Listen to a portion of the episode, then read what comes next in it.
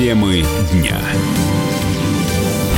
Это прямой эфир радио «Комсомольская правда». Тема дня в студии Михаил Антонов. Здравствуйте. Российская комедия «Холоп» Клима Шипенко собрала более трех миллиардов рублей в кинопрокате на территории России и стран СНГ. Она вошла в тройку самых кассовых фильмов. Обойти ее удалось лишь «Аватару» и «Движению вверх». Перебухал, что ли? Кто такие? А? Где ваши смартфоны? Где самолеты? Машины? Россию управляет. Давайте все хором. Владимир. Александр Николаевич. Какой еще Александр Николаевич? Царя-батюшку-то не трогай. Олег сейчас 19-й. Год-то 1860 сам знаешь. Какой 1800? Мы делаем великое дело. Мы не просто хотим твоего сына вернуть. По сути, мы создаем нового человека.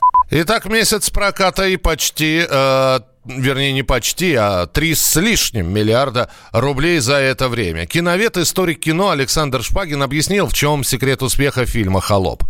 Достижение фильма «Холоп» в том, что он резко вырывается из привычных гламурных картин, хотя вроде бы обладает вполне нормальным гламурным сюжетом. В какой-то степени «Холоп» — это, мне так кажется, прощание уже, окончательное прощание с э, гламуром, который действительно надоел, и где все люди отличаются тем, что бесконечно спорят друг с другом, где все страшно нервно реагируют на секс. Тут все наоборот. Тут все очень легко реагируют на секс, тут никто не спорит друг с другом. Перед нами совершенно нормальные люди сегодняшнего дня, и в этом узнаваемость. То есть это одна из первых комедий, которая возникла на нашем экране за последние 20 лет, которая узнаваема, где люди похожи на людей, где все происходит в нашей реальности, но при этом у всех свои амбиции, у всех какие-то свои цели, тайные цели, и из-за этого строится некоторая конфликтность. Симпатичная картина, симпатичная, легкая, живая, хорошо поставленная картина.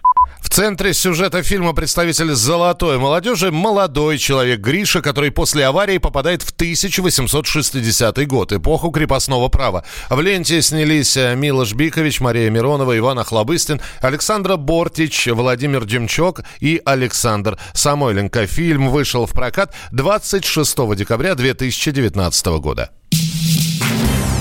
Патриарх предложил вписать веру в Бога в Конституцию. По словам главы Русской Православной Церкви, можно начать дискуссию об этом, так как вера формирует нравственность у людей. Он отметил, что большинство в России верят в Бога, будь то христиане, мусульмане или последователи других конфессий. Если в гимне может быть «Богом хранимая родная земля», то почему об этом не может быть сказано в нашей Конституции, сказал патриарх Кирилл в субботу после литургии в храме Христа Спасителя. Он добавил, что вера формирует нравственность и поэтому должна, по его мнению, быть отражена в основном законе. Сейчас преамбула к Конституции звучит так. Мы многонациональный народ Российской Федерации, соединенные общей судьбой на своей земле, утверждая права и свободы человека, гражданский мир и согласие, сохраняя исторически сложившееся государственное единство, исходя из общепризнанных принципов равноправия и самоопределения народов, чтя память предков, передавших нам любовь и уважение к Отечеству, веру в добро и справедливость, возрождая суверенную государственность России и утверждая незыблемость ее демократической основы, стремясь обеспечить благополучие и процветание России, исходя из ответственности за свою родину перед нынешним и будущими поколениями, сознавая себя частью мирового сообщества, принимаем Конституцию Российской Федерации. В Госдуме считают, что предложение патриарха Московского и всея Руси Кирилла включить упоминание о Боге в Конституцию России заслуживает широкого обсуждения. Об этом сообщил Радио КП глава Комитета Госдумы по развитию гражданского общества по вопросам религиозных и общественных объединений Сергей Гаврилов. Это предложение нашло наше понимание не только потому, что это уже упомянуто в гимне для абсолютного большинства. Наша культура, наша цивилизация, наш язык, наши отношения внутри семьи, с друзьями, в коллективах. Все это создано цивилизация, основанная на вере. Это не только для православных, но и для мусульман, для буддистов, для иудеев. Все, от языка до культуры и веры создано во многом благодаря вере. И многие из нас, кто с уважением, кто искренне верует в Бога. И эта вера является серьезным моральным мотиватором, моральным основанием не только индивидуальных поступков, но и вера в единство нашего народа. Не случайно Патриарх это вспомнил в связи с 75-летием Победы, говоря, что в окопах не было неверующих людей, и во многом это была вера и в Бога, и в судьбу своей страны, спасение своих семей, изменений, и народ сплотился. Народ, который вошел в войну во многом разобщенным вследствие э, перипетий 20-х годов, он во многом вышел, как после Куликовой битвы, это единым. Вообще к президентскому законопроекту о поправках в Конституцию поступило более сотни предложений. Закончить работу над самым главным документом страны должны уже этой весной. Причем сам законопроект после всех изменений увеличится на 50%, рассказал «Комсомольской правде» сопредседатель рабочей группы о подготовке поправок в Конституцию депутат Павел Крашенинников. Точно 30 поправок прошло вот на вчерашний день. Это в Думу. А в рабочую группу несколько сотен. Мы разбираем их по мере, так сказать, поступления, смотрим на соответствие действующему законодательству других статей Конституции. Работа в такой стадии, что мы уже формируем тексты, сам закон увеличится процентов на 50. Сроки голосования пока не очень понятно, нам надо же поэтапно идти. Будет второе чтение, потом третье, потом Совет Федерации, потом голосование в субъектах. Ну, в весенней сессии успеем, да.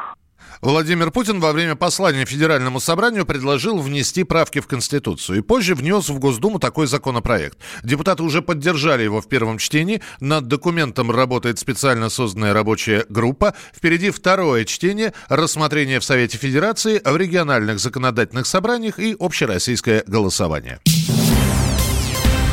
Названы российские регионы с самой большой убылью населения. Данные публикует Росстат.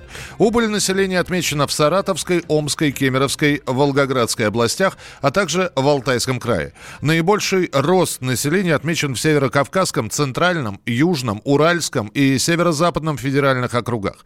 Оживить русскую провинцию могут туризм и скоростные железные дороги. Разбираемся, почему вымирают российские города и чем это грозит. Мой коллега Юрий Кораблев продолжит.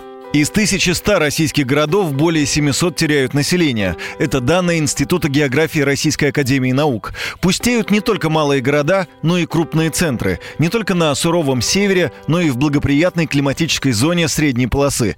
Что происходит и куда деваются их жители? Первая причина, по словам экспертов, происходит естественная убыль населения. Смертность превышает рождаемость. Это характерно для всей страны, за исключением больших городов. Вторая причина, почему люди уезжают из своих небольших городов экономическая, говорит заведующий сектором Института социологии Иран Владимир Мукамель связано вот именно с оттоком из не очень благополучных в экономических отношениях регионов городского населения в другие местности. В первую очередь идет процесс такого центробежного движения городского населения в центральную Россию, в первую очередь вот в московскую агломерацию, питерскую агломерацию.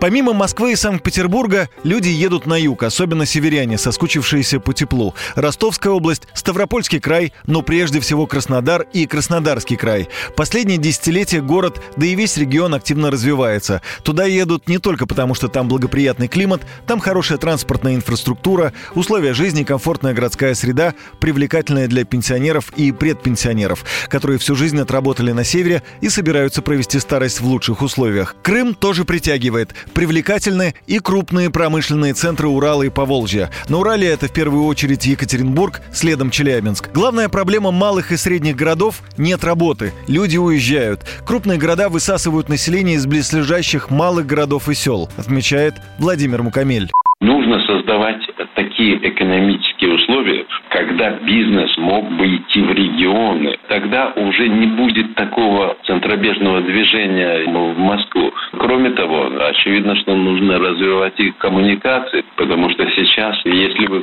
хотите куда-то из одного региона перебраться в другой, чаще всего вам оказывается, что нужно брать билет или на поезд, или на самолет, который движется через Москву. То есть нужно развитие и малой авиации, скоростные, да, железные дороги. Вдохнуть жизнь в вымирающие города может туризм. Это даст дополнительные рабочие места, считает старший научный сотрудник Института проблем региональной экономики РАН Наталья Чистякова. В качестве примера эксперт приводит такие города, как Рускала в Карелии или Мышкин на Волге. Там открыто много музеев, создано целое туристическое направление. Но это все-таки полумеры. Они не изменят ситуацию к лучшему. Нужны кардинальные, решительные изменения, заявляет профессор кафедры экономической и социальной географии МГУ Наталья Зубаревич стране должно быть больше среднего и малого бизнеса, а не крупные только корпорации со штаб-квартирами в Москве. Они и налог очень сильно платят по Москве. Вот поэтому у Москвы столько денег. Второе, нужно создавать рабочие места в других городах. Для этого, а, у городов должны быть деньги на инфраструктуру, а этих денег нет тупо, потому что у городов отбирают практически все. Это идет в основном на региональный бюджет. Качество жилья, школ, медицины, которые за пределами Москвы тяжелые. И второе, помимо инфраструктуры, там должны создаваться новые рабочие места. Децентрализация системы управления, сокращение немеренного количества чиновников, силовиков и прочей бюрократии, которая сидит по Москве и получает очень неплохие зарплаты, и платят с них НДФЛ. Сейчас в России пустеют не просто отдельные города, но и целые регионы. Дальний Восток, Сибирь, говорит директор Института демографии Высшей школы экономики Анатолий Вишневский. Сейчас уже и по Волжье с Уралом под угрозой снижения населения. Это происходит потому, что у государства нет серьезной территориальной политики. Сегодня очень важно развивать регионы, города Сибири и Дальнего Востока. Иначе в перспективе пустующие обширные земли на востоке страны в условиях соседства с Китаем могут стать для России серьезной проблемой. Юрий Кораблев, Владимир Перекрест, Радио «Комсомольская правда». Кстати, всех с праздником. Сегодня день сурка. Так вот, московские сурки не хотят отмечать его. Как рассказали в столичном зоопарке, сурки по кличке Арчи, Нагайна и Сара продолжают спать несмотря на достаточно теплую зиму и малое количество снега. Если в феврале будет потепление, то вполне вероятно животные выйдут из норы к концу месяца. Однако, скорее всего, они проспят до марта, и гости зоопарка увидят их только с приходом весны. В США и ряде других стран 2 февраля, это день сурка, считается, что именно в этот день зима начинает подходить к концу и просыпаются сурки. Если они выходят из спячки, то это означает скорое потепление. День сурка имеет американо-канадские корни, Японии и к российской действительности мало применим. Как Сурок стал метеоро- метеорологом и как праздник связан с фильмом «День сурка» в нашей справке. Справка. Откуда пошла традиция? Животные предсказатели погоды были еще в Древнем Риме, где на весну гадали по поведению ежей. Потом в Германии весенне-зимним барометром стал служить барсук, но по другим данным сурок. В США эту традицию привезли как раз переселенцы из Европы. Кстати, День сурка стал праздником только в 1886 году. До этого поведение животного было лишь народной приметой. Как Сурок предсказывает. По поверью, если Сурок увидел свою тень, испугался ее и залез обратно в нору, значит впереди еще 6 недель зимы. А если погода облачная и животное не отбрасывает тень, а значит и не пугается, это верная примета ранней весны. Хотя предсказание зверька не сбывается в более чем половине случаев, праздник уже стал доброй традицией. В США и Канаде известно около десятка сурков, предсказывающих погоду. Но самым знаменитым из них, конечно, стал Фил, прославившийся в фильме «День сурка». Почему 2 февраля? 2 февраля Солнце проходит переходную четверть между зимним солнцестоянием и весенним равноденствием, поэтому многие народы в древности придавали этому дню особый смысл.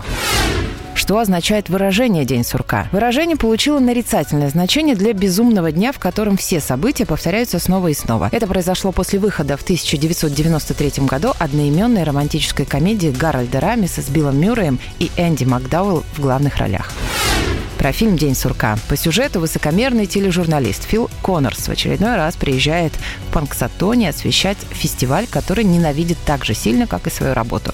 На календаре 2 февраля Фил остается в городке на ночь за снежной бури, однако 3 февраля для него не наступает. День сурка постоянно повторяется, пока Фил не меняется внутренне и не начинает действовать бескорыстно и помогать жителям городка. Ну что, уедем мы сегодня? Машина не заводится. Лэри пытается починить. Кто бы мог подумать. Можно тебя угостить? Пожалуйста. Сладкий вермут со льдом, пожалуйста. А вам, мисс? То же самое. Это мой любимый напиток. Мой тоже. Он напоминает мне Рим. Полуденное солнце, искрящееся на крышах домов. А за что мы выпьем? За сурка. Создатели фильма рассказали, что на съемке их вдохновила работа Фридриха Ницше под названием «Веселая наука». В книге рассказывается о судьбе человека, который вынужден постоянно проживать один и тот же день. Идею Ницше активно стал развивать сценарист Дэнни Рубин. Сам фильм через 14 лет после выхода на экраны был внесен в Национальный регистр фильмов США как произведение киноискусства. В 2006-м «День сурка» был включен изданием «Премьер» в список 50 лучших комедий всех времен, а два года спустя занял восьмое место в десятке лучших фильмов в жанре фэнтези по версии Американского института киноискусств. Темы дня.